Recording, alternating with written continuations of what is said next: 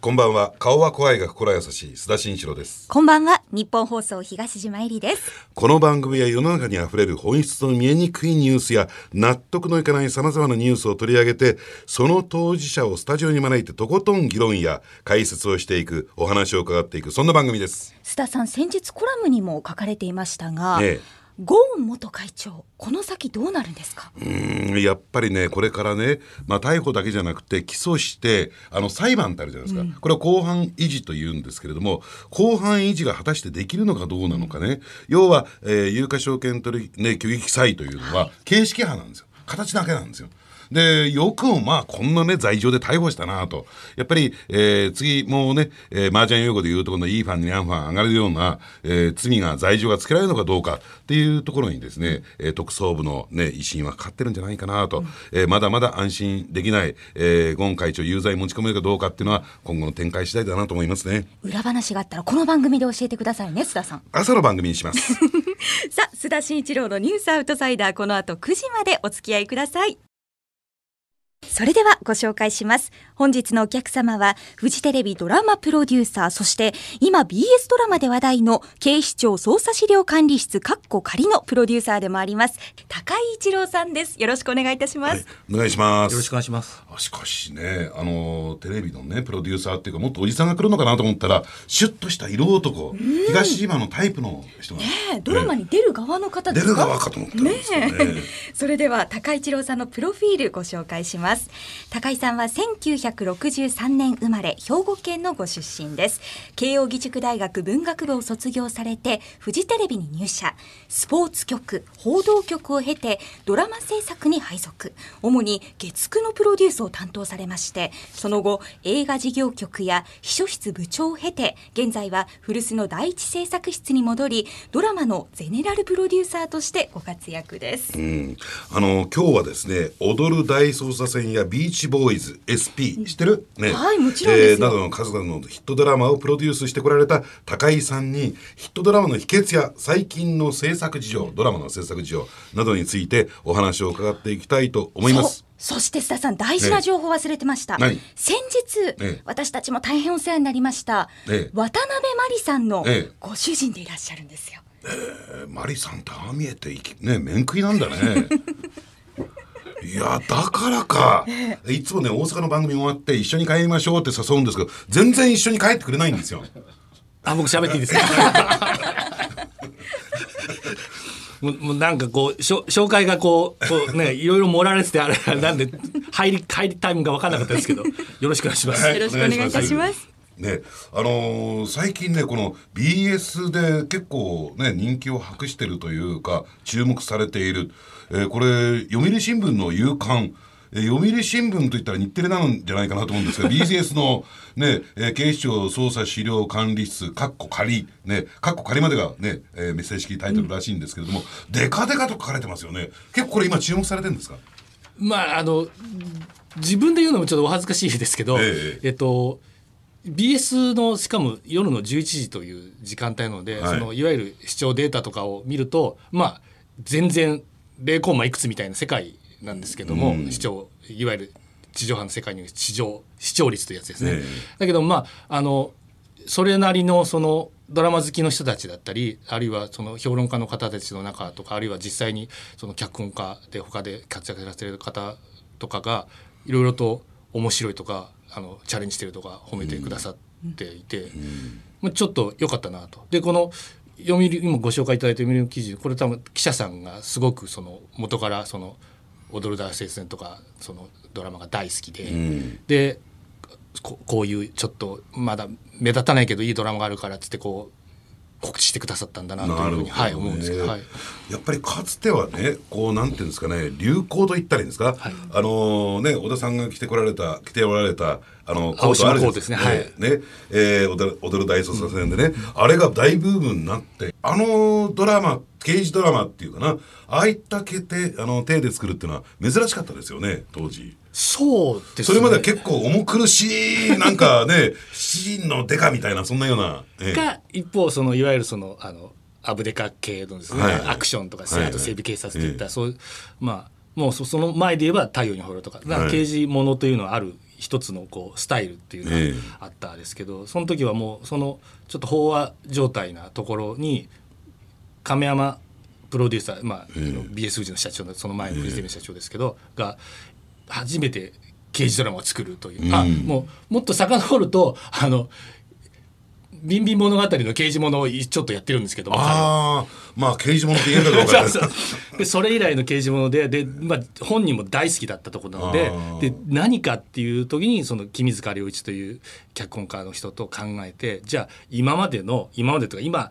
刑事ドラマと言われたらある定番みたいなのも全部ひっくり返そうと。ねだから最初に決めたのが例えば刑事たちはあだ名で呼ばないとか。ああそうですね。常に銃を持っていて自由に撃たないとか、あなんかそういうのを全部ひっくり返していった。のがその踊るの最初のスタンスだったんですね。でその一方でドラマといえ、あのかなりリアルでしたよね、はいはいはい。そのあたりもやっぱりこだわったところなんですか？そうですね、これはあの あの自分で言うのもなんないんですけど僕この最初のその97年の1月期のドラマなんですけどね、えーと前の年にドラマに移動したばっかだったんですね、ええ。でそのドラマの前が僕報道局にいて、ええ。で警視庁クラブとかの記者もやっていたので、で亀山に引っ張られて、えでその下につけてもらったんですけど、なのでその実際にの刑事はどうなんだ？実際の警察署はどうなんだっていうのをすごい聞かれまあそうなんですか、なのでそれがもう全部生かされてるわけじゃないですけど、えその美味しいっていうかドラマとしてこう使ったら面白いっていうのはだいぶ取り入れてもらいました。うんなるほどね。あのとはいえね、ちょっとあのさっきの話に戻るんですけども、あのテレビ局において報道局にいらっしゃってね、えー警視庁所属の記者ってこれ花形エースですよね。それがドラマに行くってどういう心境だったんですか？えーっとですね僕はもともとそのフジテレビ入った時がドラマ志望なんですよ。あ。、そうだったんですか。87年入社なんですけども、ええ。そのあのドラマ志望で入ったんだけども、まあその時はそのうちはそのドラマも、えーバラエティも強い頃で、ええ。まあ花形部署だったんですね。ドラマや、あのバラエティの方か。ら、はいはい。で希望者が多くて。で僕は最初スポーツに配属されて、え。でそれでもその、えー深夜にスポーツ番組があったりとか、いわゆるその制作的な匂いのするところをやらせてもらってたんですけど、えーまあひょんなことがあって報道に移動になり、えー僕は制作志望なのに報道に行ったことで、えー何かの懲罰人事だと思い込んでいるんあですけど。逆にそうだったんですか？でも周りの人は「おお報道よかったね」ってそうですねええええ。そのギャップに悩んだ4年間だったんですけど報道自体は、ええ。ただずっとそれであのドラマ行きたいドラマ行きたいって出していたら、えーまあ、報道では使えないだろうということがさすがに会社も 4年間で分かったのか、えー5年目にドラマに行かしてもらうだから入社してから10年目にドラマに行かしてもらいました、はい。じゃあその時はやっぱりやるぞとようやく俺の希望がかか叶ったっていう。嬉しかったのと反面その時僕33になっていたので、ええ。こっから AD かっていうのはちょっとあ微妙な感じでしたね。ね。ただたま本当にあの運よくその警視庁クラブ時代の知識をよこせというプロデューサーも亀山が言ったことで、そのそういった下積みはわずか3か月ですぐもうプロデュース業務に引っ張ってくれたのでよよかったというか。あのーそれとねちょっと話が変わるんですけれども、今回注目されている今注目されているね、警視庁捜査資料管理室っていう番組、はい。これ BS ですよね、はいはい。その地上波まあ地上波と一般の地上波と この BS ってやっぱりこう違うんですか？えーっとですね。まあ簡単なところから言うと,、えーっとまず、えーっと注目度が全然違うので、えー視聴率で言うともう、えー地上波のヒットが今2桁とか15%とかいうのがヒットだとすると、もう、えー BS ではあの、まあ、視聴データというんですけどせ正確には、1%とかだともうヒットなんですよ。もうそのぐらいのスケールであと予算規模もそうですね、もう簡単にでも同じように単純にそのゼロが1個少ないぐらいのイメージですね。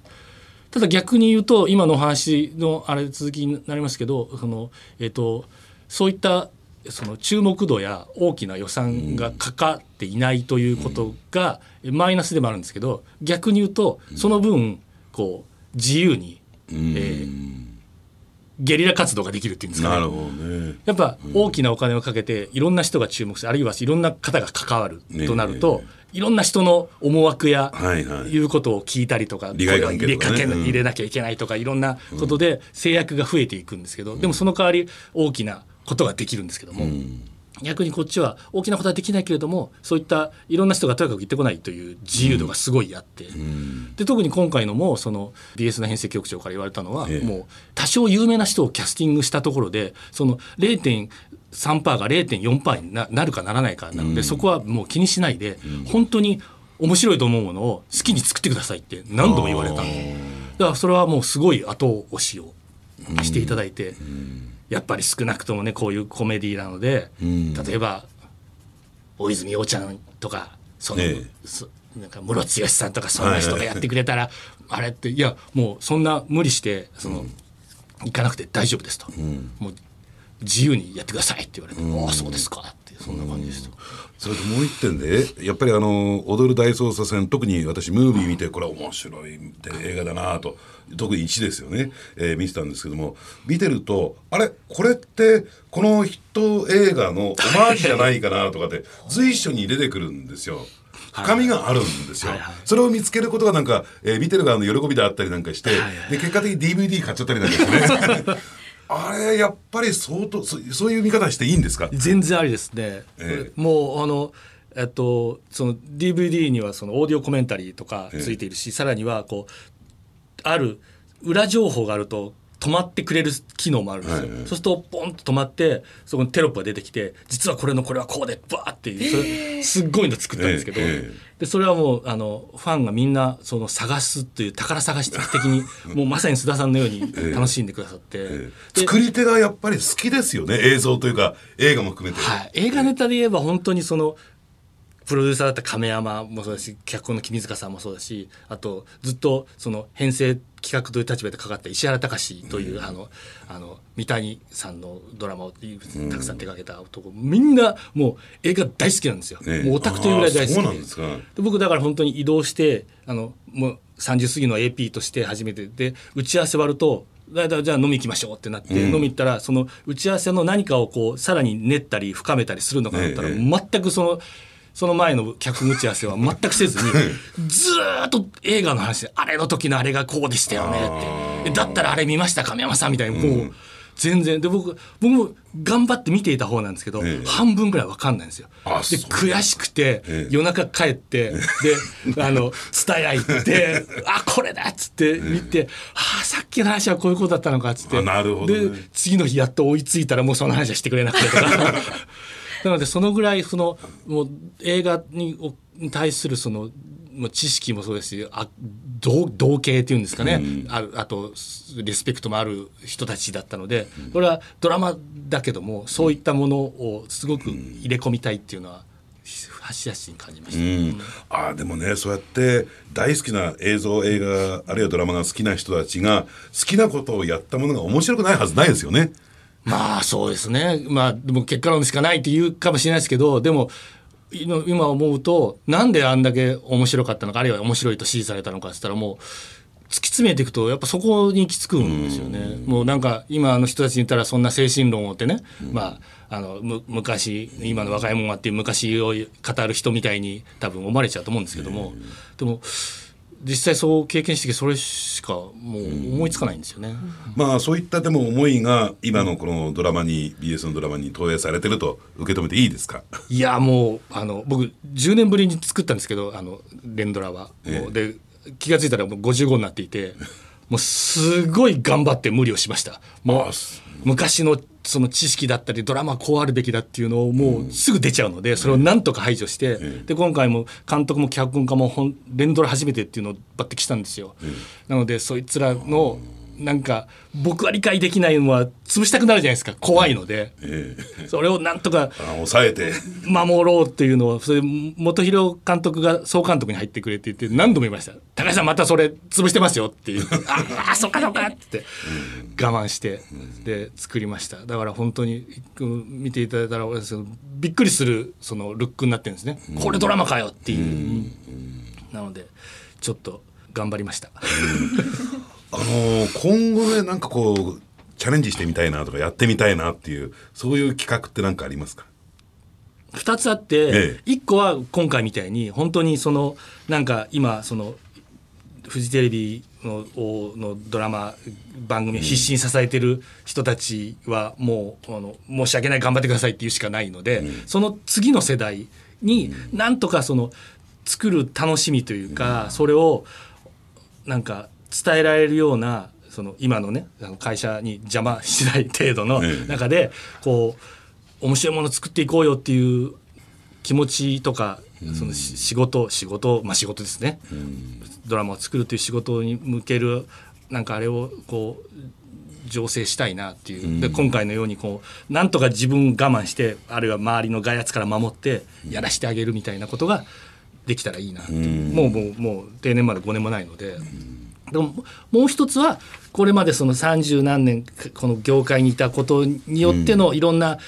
人脈や知見やこのいろんなつながりをい生かしてこそできる何か。まあそれまあちょっとなんですか昔いつまで探してんだよって言われましたけど自分探し的なね。自分がしかあこれはできなかったよなっていうなんか一個一個でいいので企画ができたらなというのはそれは映画でも何でもいいんですけども、っていうのがあるんですけど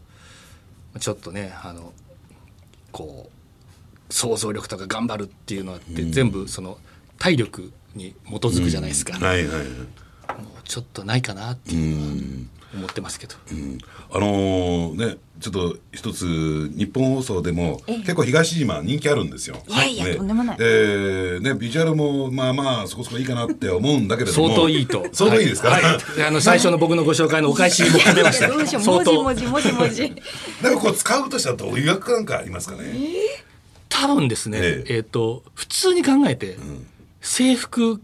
着せたら、えー世の30代の以上の男性は喜んでくださると思います、ね。なるほどね、はい。夢が持てますね。ぜひチャンスがあったら、なんか役を振っていただけたらと。須田さんはどんな役が合いそうですか？もう絶対幹部ですね。警察幹部です。須田さんも制服お似合いそうなので、本当に。でお二人制服で仕込めるのをちょっと至急シーズン2で考えたいありがと思います。たいですね。いつか頑張りたいですね。一個だけ条件があって、ええ。えっと、えー断るはなしでお願いします。わかりました。ね作るって楽しいんだなと思えた回でしたね。本当ですね。今度はまたご夫婦でもぜひね。番組にええお越しください。ね、はい。ということでフジテレビドラマプロデューサーの高井一郎さんでした。ありがとうございました。ありがと。うございました。須田さんエンディングのお時間です。うん、あのー東島ってこういう経験とか体験ある？ドラマ見てて、なんか涙流しちゃうってある。もちろんですよ。ありますよ。これねうちのかみさんに「あんたバカじゃないの?」ってこれドラマよってええ。言われるんだけども、あのーそういったね涙を流すようなドラマってなんか作ってほしいなって、えー最近見てたらあんまり流れないんだなこれが。本当に、ね須田さんが涙流してるとこ見てみたいですけこれどね。高井さん言わねいなくなったから言うんだけれども、ええ。これ富士じゃないのよ。TBS の金八先生、いやいやいや富士にねこれからの富士に期待しましょうよ 須田さん、はい。今週のゲストは高井一郎さんでした次回もどうぞお聞きください。お相手は須田慎一郎と。日本放送東島えりでした